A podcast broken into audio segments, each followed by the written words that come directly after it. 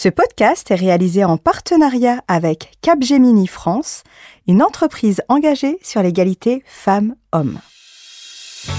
Bonjour à toutes et à tous et bienvenue dans Ma Juste Valeur, le podcast référent en matière d'égalité salariale qui vous apprend à déterminer, assumer puis défendre votre juste valeur sur le marché du travail. Je suis Insa Felassini, juriste financier fondatrice et directrice de l'organisation Lean in France et créatrice de ce podcast. Ma juste valeur est destinée à toutes les femmes, quelle que soit votre tranche de vie, votre statut et quelle que soit votre localisation géographique. Son objectif principal?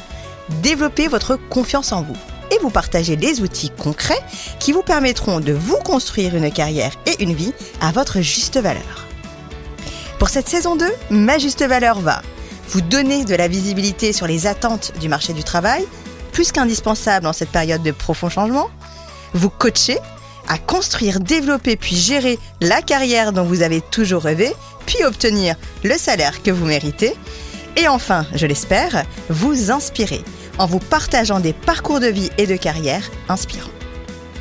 Deux fois par mois, je partage mon micro avec des DRH, des directrices RSE, des acteurs et des actrices du monde économique, des personnes inspirantes, des juristes en droit du travail ou des expertes en développement et gestion de carrière. Vous êtes prêtes? Alors place à l'épisode. Je suis absolument ravie de vous retrouver pour ce nouvel épisode de la thématique Femmes dans le monde économique, dédié à une femme inspirante. Et quelle femme? Puisque je reçois l'entrepreneur social Céline Mass. Céline Mass est une femme qui a dédié sa vie à l'impact social. Cofondatrice de Love for Livre, entreprise sociale dont la mission est de créer des transformations sociales et de l'impact positif dans la société, via notamment les partages d'émotions de lecture et d'ateliers programmes de bibliothérapie, elle est également fondatrice du réseau de conseils en impact social Return for Society, écrivaine et citoyenne engagée pour les droits des femmes, puisqu'elle préside l'antenne française de l'organisation internationale ONU Femmes France et est membre du Haut Conseil à l'égalité. Céline est aussi une spécialiste des data, elle est praticienne des approches neurocognitives et comportementales. Elle intervient régulièrement dans les médias sur les problématiques d'égalité et de droits des femmes, d'évaluation et de littérature bibliothérapie. Bonjour Céline. Bonjour Insaf. Comment vas-tu? Je vais très bien, je suis ravie de, de te rencontrer, d'être là avec toi. Bah pareillement, écoute, moi je suis vraiment ravie parce que ça faisait un moment que je voulais t'inviter. Ça fait un moment qu'on discute aussi un peu de, de, ta venue dans ce podcast. Et je suis ravie qu'on ait pu le concrétiser parce que je pense que ça va être un, un épisode très intéressant. Let's go. Let's go, let's go. Alors euh, Céline, euh, on ne te présente plus dans l'écosystème de l'économie sociale et solidaire. C'est un milieu dans lequel tu évolues depuis plusieurs années et auquel, disons-le, tu as dédié ta vie professionnelle, notamment grâce à ton travail et ta résonance. Avec du recul et en regardant dans le rétroviseur, quel est le fil d'Ariane de ton parcours? Bah, Je crois que tu l'as dit, je crois que le fil, c'est l'impact. Euh, je ne l'ai pas toujours su, en tout cas pas forcément euh, formalisé, disons. Euh, mais bon, je viens d'une famille qui était très engagée dans la société de différentes manières. Donc ça m'a, dès que j'ai, quand j'avais 8 ans, je passais plus de temps finalement dans des ateliers pour aider des gens, euh, dans des manifestations d'impact, mais je me rendais pas très compte à quel point ça, je ne pouvais pas vivre autrement en mhm. réalité. Et donc quand j'ai commencé à travailler, comme beaucoup de personnes, j'ai d'abord cherché à stabiliser ma situation, à euh, expérimenter mes compétences euh, au contact du monde du travail. Et je crois que j'ai passé cette période à la fois heureuse de progresser, mais aussi très frustrée du fait de ne pas être justement connectée à ce qui était le plus important pour moi. Et il y a à peu près un an et demi, euh, j'ai eu ce, ce, ce, moment, cette opportunité de me lancer 100% du temps dans l'impact. Donc à travers ces deux entreprises sociales que tu as citées, Return for Society, Love for Live, et bien sûr mes engagements aussi pour les droits des femmes à travers ONU Femmes et aussi à travers le Haut Conseil à l'égalité. Ce parcours que tu euh, nous partages, Céline, euh, il est d'autant plus authentique. Enfin, moi, je le perçois comme ça, puisque si tu le permets, je vais partager une petite anecdote. Quand on a quand on a discuté et échangé ensemble pour pouvoir trouver une date pour l'enregistrement de cet épisode, euh, évidemment, c'est pendant la période Covid, de toute façon, qui nous suit depuis plus d'un an maintenant. Mais surtout, euh, tu m'as partagé le fait que tu accompagnais des personnes âgées en EHPAD. Et j'ai trouvé ça hyper inspirant euh, à à plusieurs titres. Le premier, c'est que euh, c'est vrai que la plupart des entrepreneurs sociaux ont le sentiment qu'il faut qu'ils fassent, en tout cas c'est comme ça dans l'imaginaire collectif qu'on le perçoit, on a le sentiment qu'il faut faire de, de grandes choses pour pouvoir avoir un impact. Et on oublie l'impact du quotidien, euh, de la proximité qu'on peut avoir avec des gens. Et le fait d'avoir échangé avec toi et le fait de voir que ton impact à toi, il est aussi bien diffus, c'est-à-dire il est aussi bien grand, mais il est aussi bien euh, dans la dans l'instantanéité, dans la quotidienneté et dans la proximité avec euh, des gens qui ont besoin de toi de manière instantanée sur le moment, immédiate. Et j'ai trouvé ça hyper inspirant. Est-ce que tu peux nous en dire peut-être un peu plus? Parce que je pense que ça peut inspirer beaucoup de gens. Oui, oui, alors je pense que c'est vraiment un point très important, c'est que bien souvent on pense ne pas être euh, digne de l'impact ou capable d'impact. Je ne sais pas si j'ai un grand impact, honnêtement, je, je n'en sais rien. Ce qui est sûr, c'est que euh, être auprès des gens et leur donner l'envie de vivre, de vivre leur vie, de développer leurs rêves, ça c'est quelque chose qui m'inspire énormément. Et je trouve que il y a des impacts que l'on a sans s'en rendre compte, des impacts silencieux, mais qui sont extrêmement féconds pour la planète, pour la société, puisque moi c'est vrai que c'est le côté social qui surtout me motive, même si je suis intéressée par l'environnemental, l'économique, etc. Et donc oui, je fais beaucoup de choses invisibles, en tout cas aux yeux de, tous, et, je, ne suis pas la seule, on est nombreuses et nombreux à, le faire. Et, quand je vois dans les yeux de mamie Yvonne, qui était une des mamies euh, à laquelle en l'occurrence je lisais des histoires euh, le week-end euh, ou dans la semaine, sa, sa joie, quand je vois à quel point des petites choses que l'on peut faire, qui nous demandent finalement pas d'efforts surhumains, ont un impact réel dans la vie des gens, ça, ça me transporte énormément et ça m'apporte une immense plénitude. On reviendra euh, sur euh, cette thérapie euh, que tu partages avec les livres et qui est hyper intéressante et qui m'intéresse en tout cas moi énormément. mais pour revenir à tes activités sociales, notamment à tes activités pour pour le droit des femmes, Céline, tu es la présidente d'ONU Femmes France et tu es membre du Haut Conseil à l'égalité. Peut-être est-ce que tu peux nous en dire un peu plus sur ces deux organisations? Finalement, on les connaît de loin, mais on ne sait pas exactement ce qu'elles font et quel est, euh, quel est leur objectif. Oui, bien sûr. Alors, euh, le Haut Conseil à l'égalité a l'objectif, donc c'est d'une certaine manière un groupe d'experts euh, qui ont été nommés par le Premier ministre, qui sont des experts qualifiés sur les sujets d'égalité hommes et femmes, très divers, qui viennent de la société civile, de différentes structures. L'objectif central, c'est d'évaluer l'efficacité des politiques publiques, en l'occurrence françaises, mais avec des résonances internationales, en matière d'égalité. Donc ça, c'est vraiment ce que fait le Haut Conseil, euh, avec des gens extrêmement engagés, très sérieux. Euh, J'ai énormément de plaisir et c'est un privilège véritablement d'être au sein de cette, de cette instance. Donc je suis dans la commission internationale. Ça aussi, ça compte beaucoup dans ma vie. Et puis, euh, ONU Femmes France. Donc ONU Femmes, c'est l'entité des Nations Unies dédiée à l'égalité, à l'autonomisation des femmes, donc née en 2010 donc ça fait 21 ans bientôt. C'est une petite structure encore au regard de l'existence d'autres structures comme l'UNICEF qui a 50 ans ou d'autres agences. Et pourquoi ça a été créé? C'est pour mettre au même endroit toutes les forces, les ressources, le plaidoyer autour des droits des femmes qui reste un sujet critique dans le monde, puisque l'égalité réelle n'a pas été atteinte nulle part, et que le Covid, on le sait, fragilise d'autant plus les droits.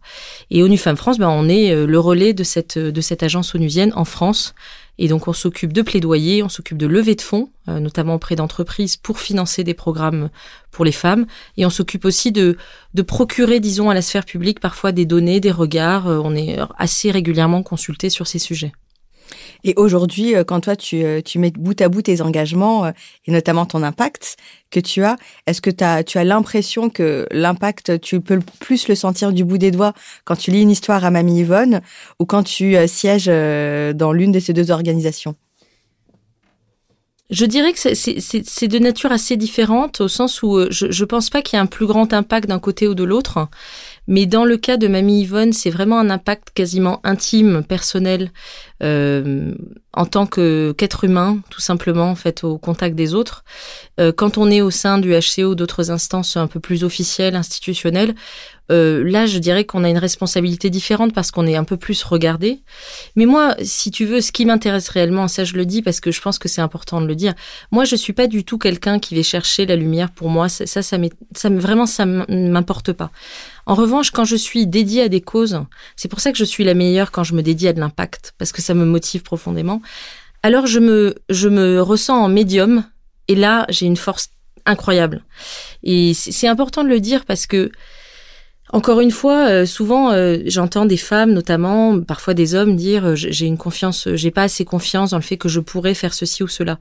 Moi aussi, je me suis posé cette question. Je continue d'ailleurs à me poser énormément de questions, à douter beaucoup. Je ne suis pas quelqu'un du tout pétri de certitude, pas du tout. C'est l'inverse de ma personnalité.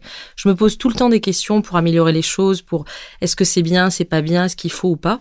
Mais ce qui me tient, ce qui me tient droite et ce qui me tient sans arrêt vivante et de plus en plus énergique, c'est ce à quoi je sers. Et vraiment, je pense que la question de l'utilité sociale que l'on a tous, que ce soit dans une instance, on va dire officielle, ou que ce soit au quotidien, c'est vraiment le sujet de demain dans un monde qui est menacé par beaucoup de crises. Oui, surtout qu'aujourd'hui, on sent que les personnes euh, ont vraiment cette volonté, cette envie de se rendre utile. C'est plus du tout euh, un accessoire, c'est devenu quasi le principal objectif de leur vie. La quête de sens, on en parle beaucoup, et se sentir utile. Toi, si tu pouvais donner un conseil à nos auditrices et nos auditeurs, ceux qui veulent voilà s'engager, mais qui c'est compliqué aujourd'hui, euh, euh, notamment quand on est une femme et que on a la charge mentale, on a la charge maternelle, on, on, travaille, on court un peu à droite à gauche et on a quelques heures par semaine, mais on arrive à les sortir difficilement. Euh, des fois, on préfère s'occuper un petit peu de soi et puis et puis on se dit bon bah voilà, j'ai qu'une heure ou deux heures à, à consacrer par mois à une cause. Finalement, c'est pas suffisant, donc je laisse tomber. Est-ce que tu les invites ces personnes-là quand même à s'engager? Mais bien sûr D'abord, le premier point que tu as cité, il est essentiel. S'occuper d'abord de soi, c'est la base. si on est un super-héros en dehors de sa maison ou héroïne, mais que chez soi, euh, c'est euh, le branle-bas de combat et que tout le monde souffre, ça ne sert à rien. Donc pour moi, en tout cas, la première chose, c'est être sûr qu'en soi, avec soi et dans son foyer, quel qu'il soit, quel que soit le foyer, bien sûr, on trouve un équilibre. Et ensuite, même si on a une heure, le, le, conseil, c'est qu'est-ce qui vous motive, qu'est-ce qui vous inspire dans la vie?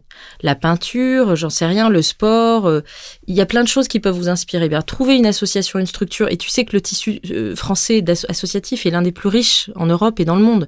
Il y a énormément d'associations. Donc il y a toujours une association qui viendra vous accueillir et qui vous essaiera de vous proposer une activité qui est compatible avec votre emploi du temps, bien sûr. Donc oui, évidemment. Donc engagez-vous, engagez-vous, engagez-vous. Céline, tu es une actrice de l'économie sociale et solidaire, on l'a vu. Et dans cette économie-là, l'argent est capital. Notamment pour monter ou faire encore aboutir des projets.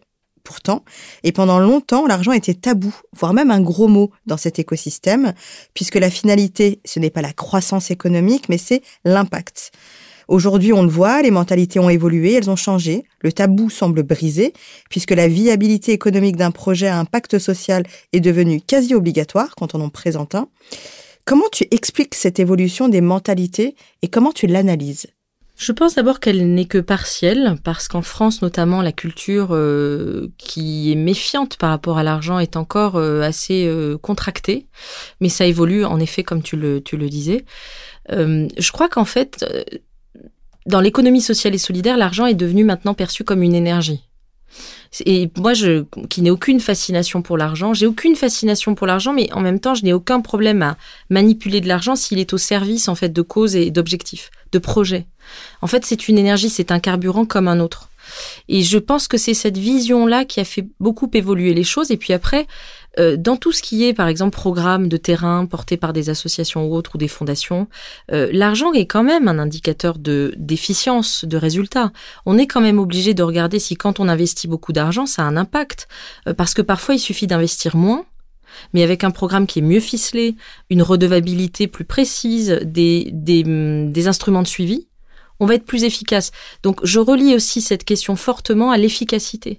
Si on dépense beaucoup d'argent et qu'on n'est pas efficace, c'est de la gabegie, et parfois c'est de l'argent public. On ne peut pas se le permettre aujourd'hui, et jamais d'ailleurs.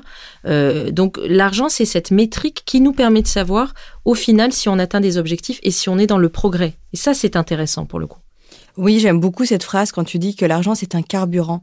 C'est véridique, on est dans une culture, euh, d'autant plus la culture française où voilà, hein c'est un peu compliqué de parler argent. En tout cas, c'est c'est pas une notion qui est facilement euh, dont on peut se saisir assez facilement encore et malgré tout aujourd'hui. Et c'est vrai que le fait de parler d'un carburant, effectivement, l'argent c'est un carburant pour euh, mener euh, mener des projets, les mener à bien, les mener à terme, et aussi un degré, le fait de de vouloir que des projets soient viables économiquement, ça permet, comme tu l'as justement dit, de de mesurer un peu l'impact et la performance finalement. Mais c'est assez intéressant parce que pendant longtemps, la performance. C'était un mot qui était qui n'était pas utilisé dans les projets sociaux et économiques. socio-économiques, pardon, euh, sociaux et solidaires aussi. Donc, euh, on n'avait pas envie de parler du mot performance parce que l'idée c'était pas de performer, c'était d'avoir un impact. Aujourd'hui, j'ai le sentiment qu'on réconcilie un peu les deux notions et que performance est égal aussi impact. Qu'est-ce que tu penses de ça? Oui, oui, c'est intéressant. Je pense que le mot performance a très longtemps été perçu selon un angle individuel. On performe seul, on performe dans son île, on performe sans les autres, alors que le, mot d'impact, il est toujours relié à des bénéficiaires, même dans la théorie hein, de l'impact social. Donc c'est la différence. Euh, performance est naturellement plus euh, égocentrique ou euh, auto-centré, alors que l'impact c'est plus généreux. Les deux néanmoins se rejoignent aujourd'hui parce que au final la performance c'est une un des instruments de mesure encore une fois de l'impact. Euh, c'est une des façons de s'assurer que son impact euh, est réel.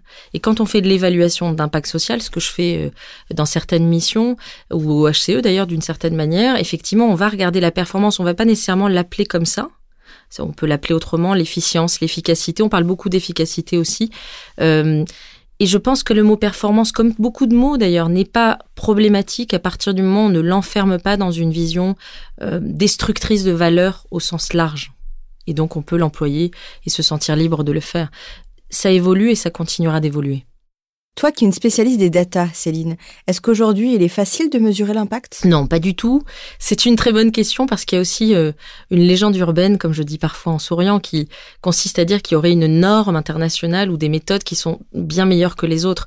Il n'y a pas de norme internationale aujourd'hui euh, euh, qui soit validée par tous les organismes autour de la mesure d'impact. En revanche, il y a des principes méthodologiques quantitatif, qualitatif, s'assurer d'un échantillon, euh, avoir des cibles bien définies des bénéficiaires, euh, avoir des KPIs, les fameux mhm. Key Performance Indicator. Alors moi, nous, on a inventé chez Love for Live les Key KI, Key Emotion Indicator. On pourra peut-être en parler.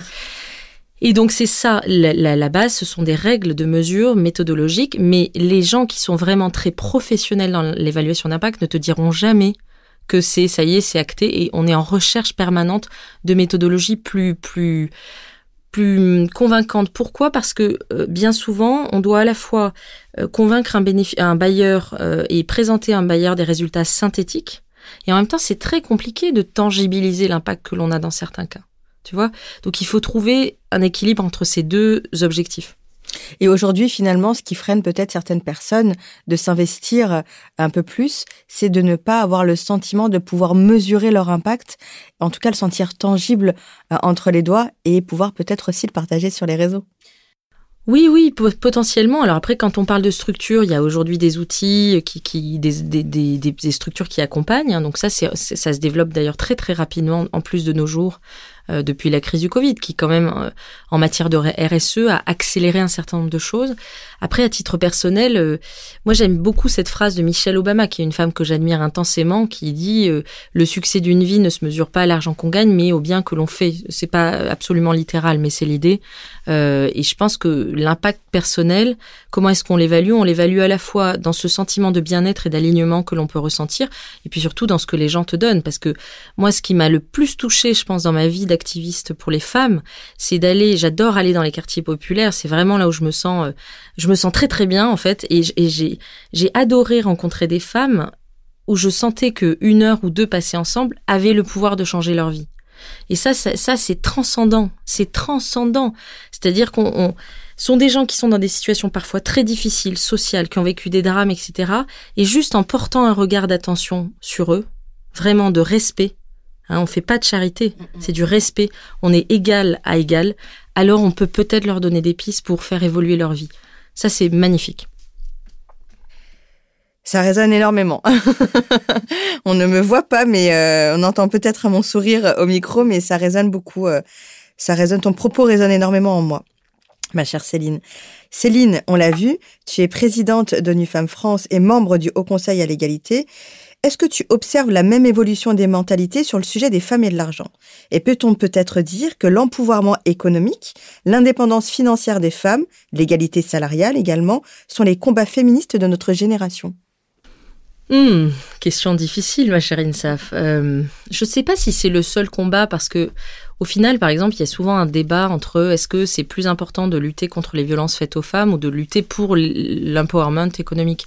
Pour moi, les deux sont infiniment liés parce que on sait très bien que si tu n'as pas d'empowerment économique et que tu es dans une situation d'être violenté, euh, t'en sortir va être infiniment plus difficile. Et en même temps, tu peux très bien être une femme qui a un empowerment économique et être victime de violence. Absolument. Donc, c'est très systémique. Souvent, on le dit, tout ça, c'est très systémique. C'est difficile de dénouer les fils et de se dire où est le fil d'Ariane pour vraiment trouver la, solution grande.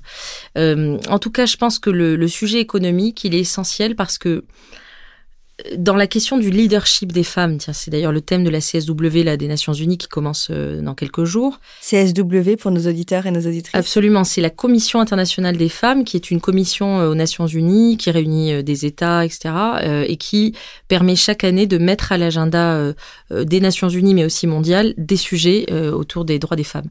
Et donc cette année, c'est sur le leadership. Et je pense qu'en fait, on ne pourra véritablement parler de leadership des femmes que quand on aura assumé, quand je dis on, c'est elle, mais c'est aussi et surtout la société et euh, ces messieurs, donc à peu près la moitié de l'humanité, euh, que ce leadership passe aussi par le leadership économique.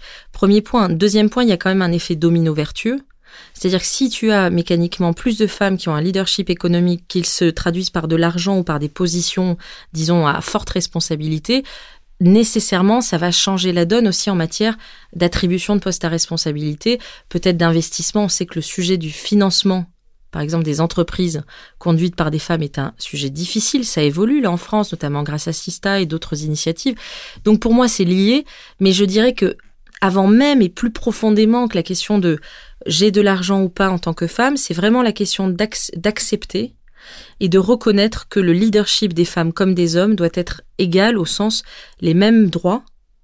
Et à l'ONU, avant tout, le féminisme, pour nous, c'est avant tout une histoire de droits, en fait. Les mêmes droits. Et une fois que l'on a euh, les mêmes droits, et que ces droits sont appliqués, on a absolument le même, euh, la même liberté d'une certaine manière d'aller conquérir le monde financièrement ou d'aller conquérir le monde en, en, écrivant des centaines de livres. Euh, les deux n'étant pas toujours liés parce que les livres parfois ne, font pas gagner des millions, mais euh, ils ont une autre vertu bien plus euh, porteuse à mon sens. Donc c'est ça le sujet. Je pense que c'est vraiment la question du leadership. Et après, un dernier point là-dessus, euh, il faut aussi savoir euh, intégrer là-dedans le regard de des spécificités culturelles, puisqu'en France, effectivement, on a quand même un sujet très particulier autour de l'argent, qui n'est pas du tout le même aux, États-Unis ou dans d'autres pays, euh, où on va accepter que l'argent, c'est un, une, encore une fois un carburant parmi d'autres. Oui, absolument. Céline, toi qui es, euh, donc on l'a dit, spécialiste des data et praticienne des approches neurocognitives et comportementales, est-ce que peut-être, parce qu'on l'entend souvent et ce terme est galvaudé, mais finalement je suis pas certaine que tout le monde le comprenne, quand on parle de problèmes systémiques, notamment en ce qui concerne l'égalité salariale et les inégalités salariales, qu'est-ce qu'on entend par là en fait? Qu'est-ce que ça veut dire exactement? On va essayer de, faire simple, tu as raison, euh, d'être pédagogique. Euh, bah, systémique, ça veut dire un que ça fait système, c'est-à-dire que ça n'est pas un, un sujet euh, secondaire euh, qui peut être traité tout seul. Ça touche à toute la société, c'est-à-dire que ça, ça, ça, touche les salaires, touche au travail, mais touche aussi à la sphère domestique, qui va toucher la question des violences, qui va toucher la question de la maternité, de la parentalité. Donc c'est ça que ça veut dire en, en faisant simple. ça touche à tout, c'est structurel donc on ne peut pas le résoudre simplement en mettant euh, un pansement pour cautériser une plaie ou cautériser une, un problème. C'est structurel, donc il faut vraiment que des politiques publiques ambitieuses et euh, dans la durée, disons, investissent pour changer la donne. Politique publique et d'autres acteurs, bien sûr. Multilatéralisme, très important toujours le fait qu'il y ait plusieurs parties prenantes qui s'engagent. Donc finalement, tous les acteurs et les actrices du marché du travail. Notamment, oui, et puis aussi euh, les citoyens. Aujourd'hui, la voix des citoyens, elle a une résonance incroyable hein, grâce aux réseaux sociaux qui ont évidemment, euh, qui portent en eux leurs propres démons. Euh, c'est-à-dire que les réseaux, on le sait, sont des endroits aussi où se déchaînent parfois des violences, des insultes, enfin des choses qui sont pas du tout constructives pour notre avenir commun. Mais il y a aussi grâce au réseau, cet espace donné pour faire pression. Et nous, on croit beaucoup à ça, euh, à ONU Femmes. On croit que euh, le, sujet des droits des femmes, il tient aussi beaucoup à MeToo. Tiens, MeToo, c'est mhm. un formidable mouvement qui a quand même eu un, un effet d'accélérateur incroyable sur la libération de la parole, mais pas que, sur le fait qu'aujourd'hui, il y a aussi des choses qui changent dans les États, mais il y a encore beaucoup de travail. Oui, oui, je suis complètement d'accord. Aujourd'hui, quand on parle d'égalité salariale et des inégalités salariales plus particulièrement, on a le sentiment, en tout cas moi quand c'est un peu mon sujet quand je discute avec les, différentes parties prenantes j'ai toujours le sentiment que il faut pointer du doigt Et ce que j'aime bien dans cette idée de problème systémique, c'est que finalement, ça ne sert à rien de pointer du doigt. C'est pas les femmes qui sont un peu bêta, qui ne savent pas négocier leur rémunération ou qui acceptent d'être rémunérées en deçà de leur juste valeur. C'est pas non plus un employeur qui se lève un matin et qui dit tiens tiens et pourquoi pas discriminer les femmes, je vais m'en faire une aujourd'hui. C'est pas, on n'est pas dans cette démarche là. Donc on est plutôt dans un problème systémique comme tu l'as expliqué où euh, d'un côté, effectivement, euh, les femmes ne sont pas suffisamment empouvoirées pour verbaliser et vocaliser leur juste valeur, mais d'un autre côté, elles ne sont pas entendues non plus. Donc, euh, est-ce que du coup, une des solutions à ce problème systémique, ce serait et c'est là-dessus où moi je, vers, vers, quoi je penche, ça serait d'arrêter d'opposer les parties et peut-être les fédérer de leur dire et si on arrêtait de se balancer la, la patate chaude en disant que c'est de la faute de l'un ou que c'est de la faute de l'autre et pourquoi pas ben se prendre la main et sans, sans être dans un monde de bisounours, mais pourquoi pas essayer pour une fois de travailler ensemble, femmes, hommes, euh, entreprises, euh, écoles, universités, pouvoirs publics, pour euh, mettre un terme à mettre un terme à cela. Alors oui, tu prêches une plus que convaincue parce que effectivement le multilatéralisme c'est au cœur aussi de, de, aux Nations Unies, mais au-delà de ça, moi c'est une philosophie de, de vie. C'est, c'est, on sait que de toute façon la diversité des parties prenantes crée de l'innovation. Donc dans un monde où on cherche aussi des solutions créatives, où il y a une paupérisation des ressources qui nous doit nous pousser à trouver parfois d'autres recours, on a besoin de travailler ensemble. On a sur ce sujet-là comme sur d'autres. Donc premier point, ça c'est 100% sûr.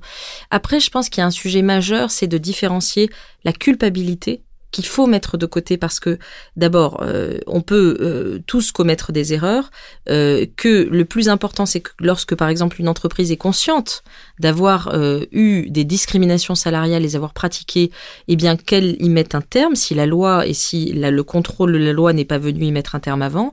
Mais ce qui est intéressant, c'est pas tant la culpabilité que la responsabilité. C'est qu'est-ce que je peux faire à mon niveau pour faire changer la donne.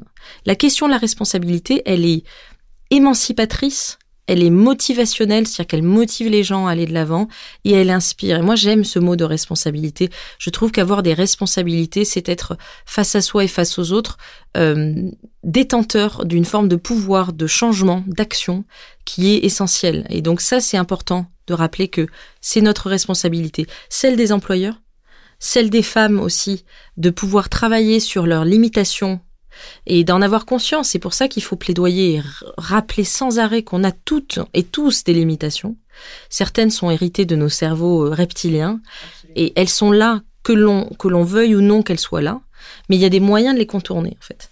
Et donc c'est ça, je pense aussi, qui est très très important dans, dans l'approche. Ce que j'aime bien dans ton propos, euh, Céline, c'est que hum, tu résumes les choses très bien. Sortons de la culpabilité pour entrer vers la responsabilité. Je trouve que c'est une tagline euh, magnifique que je risque de reprendre d'ailleurs. Je t'en prie, je te la donne.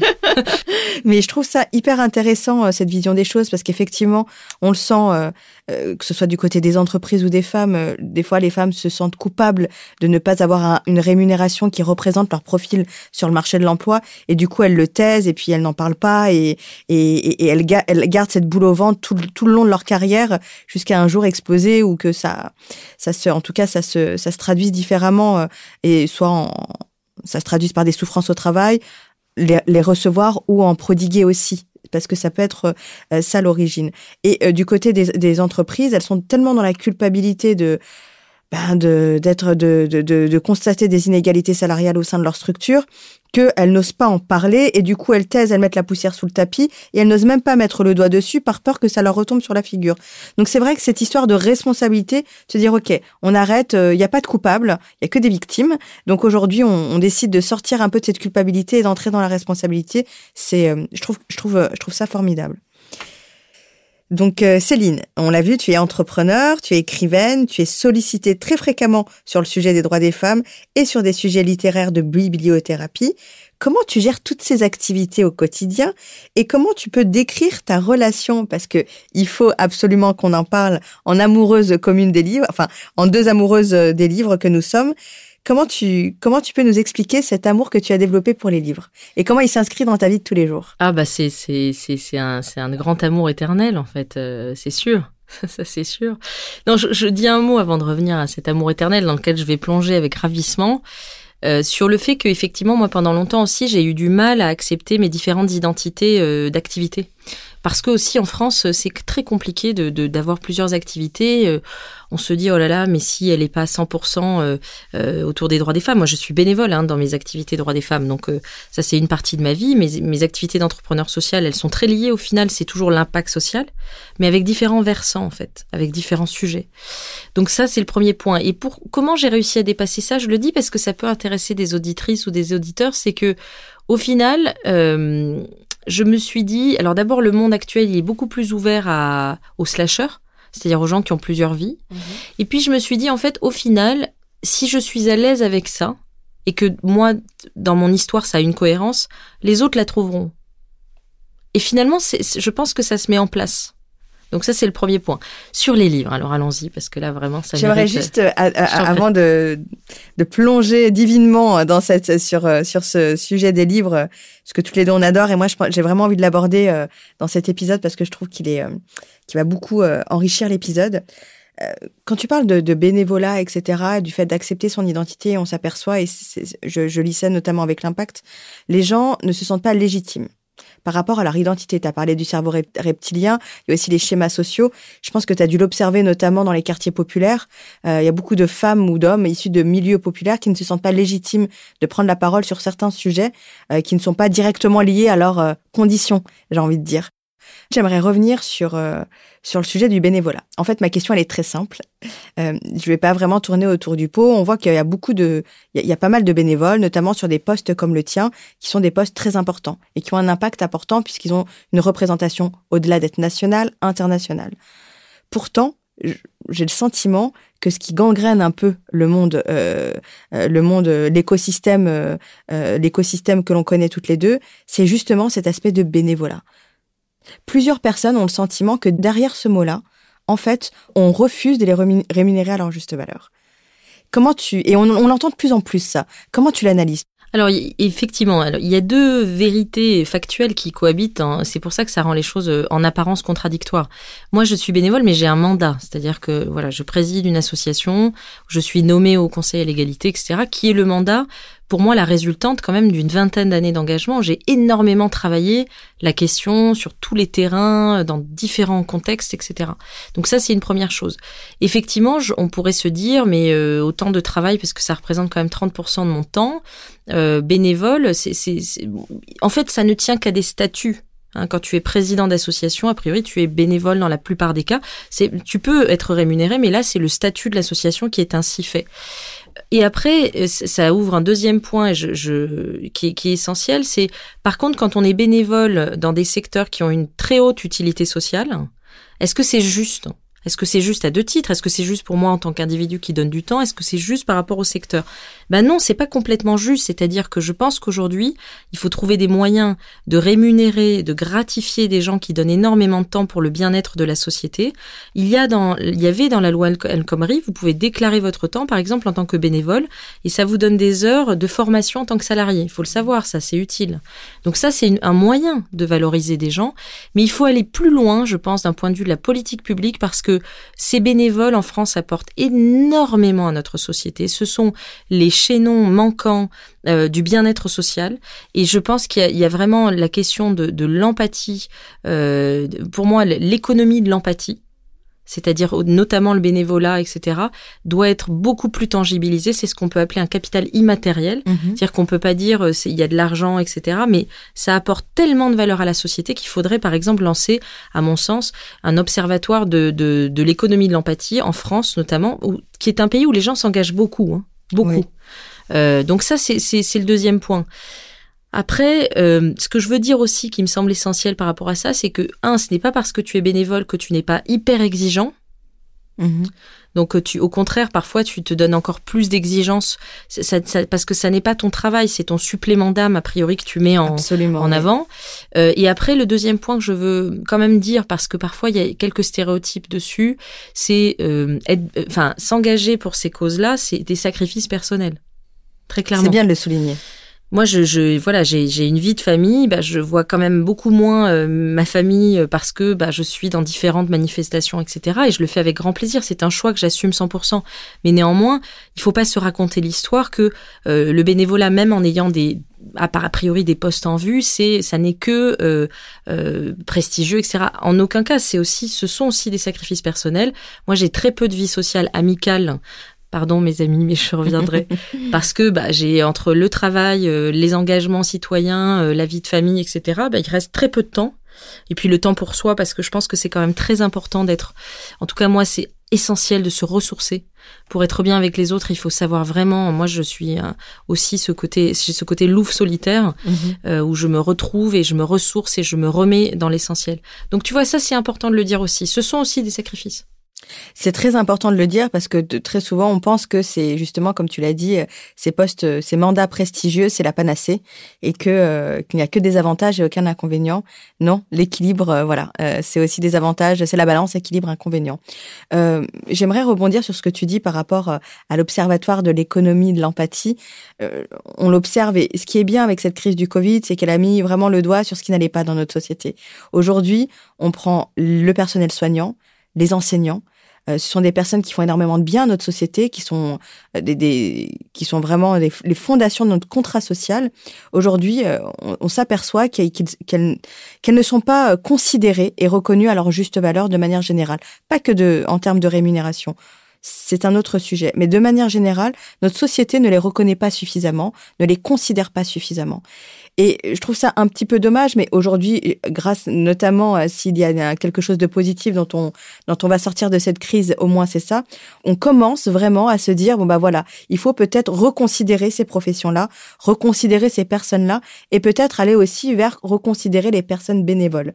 Parce que aujourd'hui, il y a beaucoup de bénévoles qui ont un job à côté, mais qui, comme tu l'as dit, c'est leur supplément d'âme qu'elles mettent sur la table, mais qui, si elles pouvaient pouvoir euh, être euh, reconnue dans ce métier-là à part entière, elle le ferait et elle n'aurait pas un job à plein temps à côté qui leur permette de bah, de faire des courses tous les mois. Donc euh, donc je pense que c'est intéressant. Qu'est-ce que toi en tant que bah voilà, tu tu as 20 ans d'expérience quand même, tu tu tu es quelqu'un qui est écouté, entendu dans dans l'écosystème et même par les plus grands puisque tu tu tu, tu conseilles certains dirigeants de notre, société. Si tu pouvais donner un conseil ou en tout cas un, premier call to action, si on pouvait dire ça comme ça, un premier pas vers, euh, vers la reconnaissance de ces métiers-là, qu'est-ce quel, quel, serait-il? Alors, je, je, prétends pas faire de, de, la politique ici au sens euh, strict, mais en tout cas, en ce qui, si je relis cette ta question, ta très bonne question, euh, il y a deux points pour moi par rapport aux droits des femmes notamment. J'y reviens quand même. Déjà, c'est égalité salariale, euh, égalité d'opportunités. Ça, c'est essentiel dans toutes les structures, qu'elles soient publiques, privées, etc. Et aujourd'hui, ça n'est pas le cas puisqu'il y a encore, euh, dans le monde, il y a à peu près 23% d'inégalité salariale aux mêmes euh, compétences. Euh, il y a plusieurs données sur le sujet, mais en tout cas, on est encore très loin du but. Donc, c'est basique, mais déjà, respectons la loi, et quand la loi n'existe pas dans certains pays, la créer et faire effet de pression pour que ça advienne. Et après, je pense vraiment, je parlais de cet observatoire, pas du tout en l'air, je pense qu'il y a, je sais pas d'ailleurs si c'est observatoire, parce qu'observatoire, c'est peut-être trop contemplatif, mhm. peut-être qu'il faut être beaucoup plus dans l'action, mais en tout cas, je pense qu'il faut une instance sur cette économie de l'empathie justement après le Covid, continuer à faire en sorte que ces professions euh, quotidiennes euh, soient euh, considérées, qu'il s'agisse de rémunération ou d'autres aspects. après, encore une fois, moi, je ne veux pas parler comme un livre ouvert. On va y venir après à la question des livres. c'est compliqué quand on parle, par exemple, des infirmières ou infirmiers. Ça n'est pas exactement la même chose que des instituteurs, des professeurs. Donc, il faut regarder chaque secteur et ça, c'est le rôle des politiques. C'est pas mon rôle. Mais en tout cas, euh, défendre cette économie. On parle beaucoup, par exemple, de la Startup Nation. Mm-hmm. C'est extrêmement excitant, la Startup Nation. Moi, j'ai eu la chance d'aller à Station F. J'aime l'innovation. C'est un monde qui, qui me mobilise, etc. Mais n'oublions pas quand même que la majorité des Françaises et Français ne viennent pas de la Startup Nation. La majorité des Françaises et Français ont des emplois classiques et au bon sens du terme, et c'est infiniment respectable. Et moi, j'ai parfois, je, je, parle des classes de la vie. On parle des classes moyennes. C'est une expression mm-hmm. qui économiquement a du sens ou sociologiquement en tout cas on avait euh, mais je, je la trouve pas très belle et je parle des classes de la vie c'est-à-dire voilà les gens dans la vie en fait, sans qui euh, notre postière, notre postier, euh, notre boulanger, enfin, ces gens-là, en fait, quand ils sont pas là, tout s'écroule. C'est eux la base. Mm, mm. Et moi, mon vrai, je parlais tout à l'heure des quartiers populaires, moi, mon vrai engagement d'impact social, c'est pour ces gens-là que je suis là. C'est pour eux avant tout. Voilà, vraiment. Merci Céline. Et je pense qu'ils ont besoin de toi et merci d'être là pour eux et merci du coup d'être là pour nous. On va venir au sujet des livres que j'aborde avec énormément d'enthousiasme. Euh, voilà, j'ai découvert grâce à toi, Céline, qu'on pouvait guérir une âme grâce à un livre et grâce à la lecture. Comment passe-t-on de lectrice passionnée, écrivienne, bibliothérapeute à bibliothérapeute? Ah bah c'est un, c'est un vrai travail. Alors déjà, tu l'as dit, les livres, pour moi, c'est essentiel. C'est une nourriture pour moi. C'est voilà, c'est, c'est essentiel. Je ne peux pas vivre sans livres, c'est clair, sans histoire en fait. Et comme le dit très bien Boris Cyrulnik, euh, on est tous des êtres de récit et ce sont ces récits-là aussi qui nous permettent de vivre. Le récit, c'est immatériel, c'est invisible, mm-hmm. ça n'est pas financièrement tangible, mais ça a un sens incroyable, ça nous pousse à nous dépasser. Donc moi, euh, quand j'étais petite fille, j'avais pas forcément beaucoup de moyens de, de, voyager, de faire des choses, et par contre, je lisais énormément. Et donc, quand j'avais 10 ans, j'avais l'impression d'avoir vu tous les pays, d'avoir rencontré plein de gens différents, d'avoir détecté, décrypté des situations extrêmement variées. Et donc, les livres, ça a été pour moi euh, l'espace infini, en fait. C'est ce que dit d'ailleurs Vargas Llosa, notre prix Nobel, enfin pas notre, mais prix Nobel de littérature, dans un discours absolument magnifique euh, au Nobel, où il explique à quel point quand il était petit, ça lui a ouvert euh, tous les horizons. Et donc c'est pour ça que ça joue un rôle majeur parce que ça a été le ferment de mon, imagination, pardon, la baguette magique de mes rêves euh, que je n'arrivais pas à imaginer et que grâce au livre j'ai imaginé. Et quand vous avez ça, euh, je crois que c'est Goldman qui dit à coup de livre, je franchirai tous les murs dans une de ses chansons très célèbres. Eh bien, c'est parce que Goldman aussi, son père était un grand lecteur et ça l'a mhm. beaucoup influencé. Il venait d'un milieu assez modeste à l'origine. Et voilà, moi, c'est ça, en fait. Ça m'a énormément inspiré. Et donc, bibliothérapeute, c'est quoi? Parce qu'effectivement, on peut être lectrice passionnée, mais c'est quoi bah, C'est tout simplement, si j'ose dire, reprendre une technique qui a été développée par une femme, Sadie de l'année Peterson, au début du 20e aux États-Unis, dans un mhm. hôpital. Elle est en Alabama. Elle est bibliothécaire. Elle débarque là. La bibliothèque lui paraît un peu sombre. Elle va l'égayer. Et surtout, elle va commencer à lire des histoires aux soldats qui revenaient du front de la Première Guerre mondiale. Et elle va constater, empiriquement, qu'en lisant des histoires, ça les aide à aller mieux. Donc elle va développer pendant 30 ans toute une technique. Je lui rends hommage, Sadie de l'année Peterson, bibliothécaire noire, femme. Il y en avait peu à l'époque des bibliothécaires noires femmes. Euh, et, euh, et, puis, bah, pendant un siècle, les médecins s'en emparent, l'utilisent auprès de gens qui sont en dépression, etc., qui ont des traumatismes. Et moi, en fait, aujourd'hui, avec Love for Live, moi et les autres, parce qu'on est une équipe, ce que l'on fait, c'est qu'on utilise ces techniques au service de publics vulnérables ou du grand public ou même de salariés d'entreprise pour les aider sur plein de plans différents. Est-ce que tu peux, par exemple, nous expliquer comment cela se met en pratique, notamment en entreprise, par exemple? Oui, alors on a, on fait par exemple un atelier dans une grande entreprise avec des salariés autour de la confiance en soi. Donc ça dure 1h30, 2h, il n'y a pas de tech, on n'a pas d'ordi, enfin c'est très, euh, voilà, c'est entre nous. Nous, on va choisir des textes en fait qui vont résonner pour les gens en fonction de leur entreprise, de leurs objectifs, des textes littéraires, donc euh, poésie, pardon, euh, littérature classique, roman et théâtre. Et on va les faire travailler autour de ces textes-là, en travaillant sur le texte, mais aussi sur les approches c'est-à-dire connecter en fait la lecture et la manière dont les neurosciences en fait les font bouger. Parce que l'atelier commence toujours par un constat. Par exemple, c'est quoi pour vous la confiance en vous? Bon, On va passer euh, un moment à parler confiance en soi à travers un texte. Et le fait d'aller à travers un texte, ça a un pouvoir magique. C'est que les gens, du coup, ils pensent plus à eux-mêmes et donc mhm. ils sont pas gênés ils pensent au personnage et donc là ils se lâchent, ils parlent, tu vois, ils analysent. Et ensuite dans la deuxième partie de l'atelier, grâce aux neurosciences, on les fait bosser sur la confiance en eux en mêlant les textes et les neurosciences. Pour l'instant, on a 100% de satisfaction donc euh, c'est parce que c'est une approche très innovante. Puis les gens s'amusent. Ça c'est important, tu vois, on passe un bon moment et en même temps, ils progressent beaucoup sur des choses très concrètes. C'est euh, formidable. Moi, j'adore, euh, j'adore l'idée, j'adore le concept. Je trouve ça génial. N'hésitez pas à contacter Céline Mass euh, si cela vous intéresse. D'autant plus que toi, tu as pu voir l'impact que tu avais, notamment sur des personnes en dépression et notamment sur des personnes qui étaient fortement impactées par le Covid. Oui, absolument. Alors, on a travaillé aussi pendant le Covid. On a fait des lectures à voix haute euh, mhm. gratuites. On a, euh, on a fait euh, aussi, on, travaille aussi auprès de publics dans les quartiers populaires, par exemple, pour travailler sur différentes notions entre salariés d'entreprise. Et on a un site grand public qui s'appelle Topaz, T-O-P-A-Z, .loveforlivre.com où vous pouvez trouver des programmes pour le grand public sur plein de sujets. Là, par exemple, le prochain, c'est le parcours résilience ou gérer l'incertitude.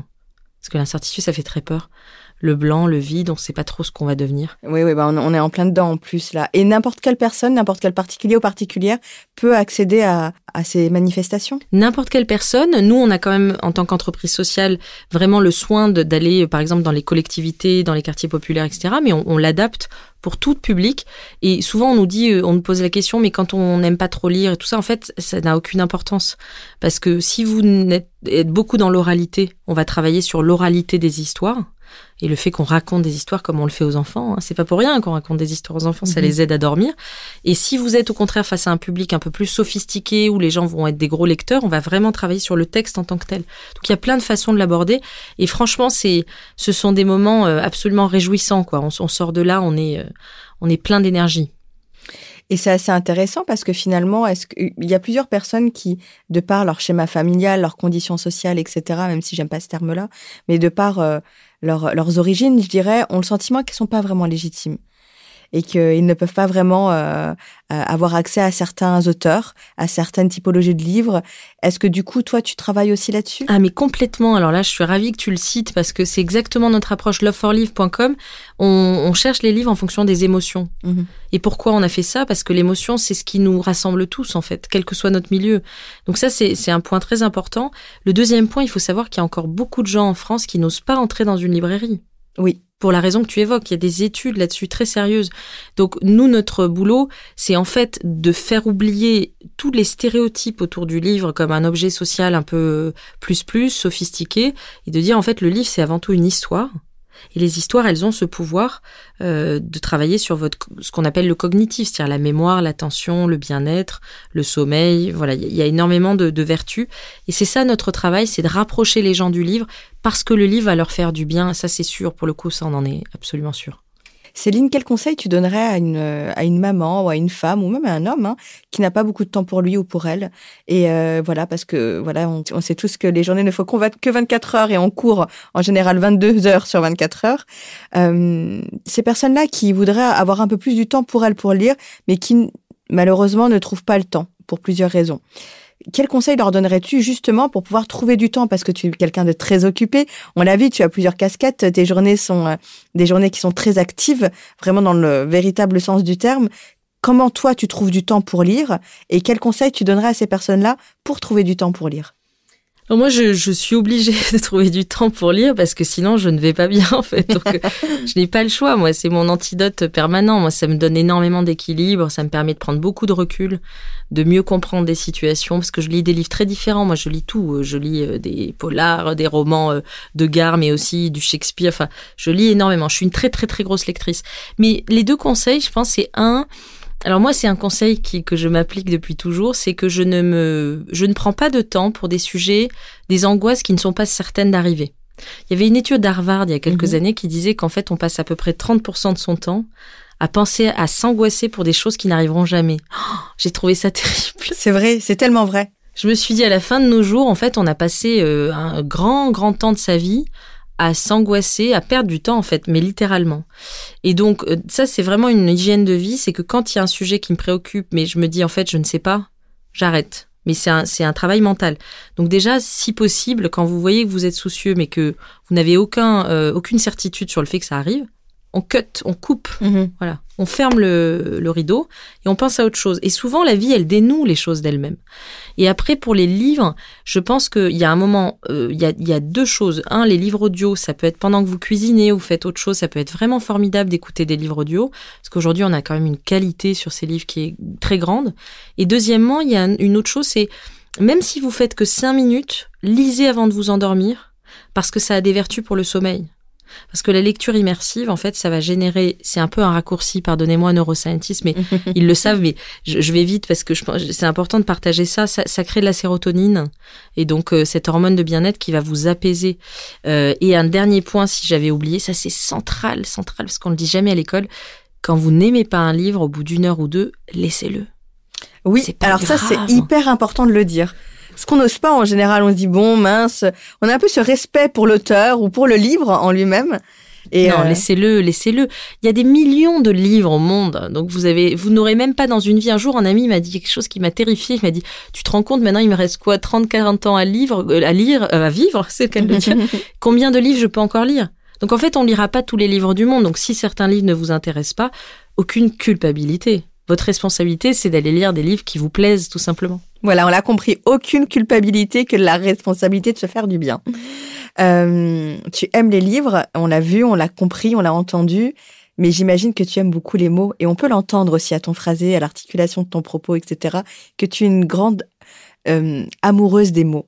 Et euh, moi, j'ai l'habitude de dire que les mots, c'est très important. La sémantique est hyper importante parce que les mots ont un pouvoir. Est-ce que toi, aujourd'hui, tu, tu te rends compte de ce pouvoir-là à travers tes différentes casquettes? Ah oui, oui, c'est clair. Moi, je suis une véritable acharnée du mot juste. Et je, n'ai jamais le sentiment d'avoir le mot juste, ce qui me frustre énormément. Il y a d'ailleurs un auteur, je trouve, qui, a, qui c'est Kundera, euh, un des grands romans qui m'a bouleversé, c'est L'insoutenable légèreté de l'être, qui est très connu. Et ce que je trouve très très fort chez Kundera, notamment à cette époque-là, c'est la justesse en fait. Il a un langage simple, très simple, mais très très précis. Donc oui, ça m'obsède euh, et, quand je suis face à des gens, surtout quand je suis face à des gens, moi je fais très attention à ce que je dis. Pour moi, le mot, il est aussi performatif au sens du philosophe Austin, c'est-à-dire qu'une parole, c'est un engagement. Donc moi, par exemple, j'ai une, euh, je pense que je suis très vieux jeu par rapport à ça, mais si je dis quelque chose à quelqu'un, c'est hyper dur pour moi de me dédire. Parce que moi, pour moi, le mot, c'est pas juste pour euh, faire joli. Quand je dis quelque chose à quelqu'un, je veux tenir ce que je dis. C'est très très important pour moi, tu vois. C'est ça me traverse. Quoi. Oui, ça fait partie de tes valeurs. Complètement, quoi. Et donc, du coup, je suis très précautionneuse avec les mots. Et, mais je les aime énormément. Céline, euh, merci pour cette superbe interview. On va la, j'aimerais, je la termine toujours et j'ai toujours l'habitude de terminer mes, mes interviews par cette question. Quelle est, à ton sens, la définition d'une vie vécue à sa juste valeur? Une vie qui combine euh, l'amour gratuit euh, et inconditionnel et l'utilité sociale. Et si tu avais euh, un livre à nous conseiller, et que voilà, si tu avais un livre, la question est très compliquée et dure, hein, mais si tu pouvais nous conseiller un livre, à part celui de Kundera que tu viens de citer? Alors là, INSAF me voit me défigurer parce que c'est une des questions les plus dures au monde pour moi. Eh bien, s'il y a un petit livre d'un stoïcien, tu vois, c'est pas récent, mais qui m'a beaucoup inspiré, un livre très court, ça s'appelle La vie heureuse de Sénèque. Sénèque, on y revient toujours, hein surtout en cette période, euh, pendant les périodes d'incertitude, c'est fou. Euh, tout le monde, euh, on retourne à Sénèque. Céline, merci infiniment. Ça a été un véritable plaisir de te recevoir et je pèse mes mots. je suis persuadée que les auditrices et les auditeurs vont autant apprécier cette interview et cet épisode que moi j'ai eu à le faire. Merci encore pour tous tes engagements, petits et grands, et j'espère à très bientôt. Merci beaucoup Insaf, c'était un grand plaisir pour moi aussi, un privilège. Bientôt. Cet épisode vous a plu? Sachez que Ma Juste Valeur, c'est un podcast, mais aussi un outil 360 qui a pour objectif de renforcer les politiques d'égalité salariale. Il est composé de plusieurs formations e-learning à destination des entreprises, des écoles et universités, des pouvoirs publics ou encore à toutes celles qui veulent avancer dans leur carrière. Si vous souhaitez agir concrètement sur les inégalités salariales, améliorer et développer votre politique d'attraction et de rétention des talents, préparer et outiller vos étudiants et étudiantes à la dure réalité du marché du travail et du monde de l'entreprise, ou encore sortir de la salle d'attente de votre vie et vous construire enfin une carrière à votre juste valeur, contactez-nous. hello majustevaleur.com et pour toutes celles et ceux qui souhaitent soutenir ma juste valeur, vous pouvez noter ce podcast en indiquant bien sûr 5 étoiles. Partager, relayer et nous suivre sur les réseaux sociaux ma juste valeur. Enfin, souvenez-vous, c'est votre job de connaître votre juste valeur. Alors, déterminez-la, assumez-la et défendez-la.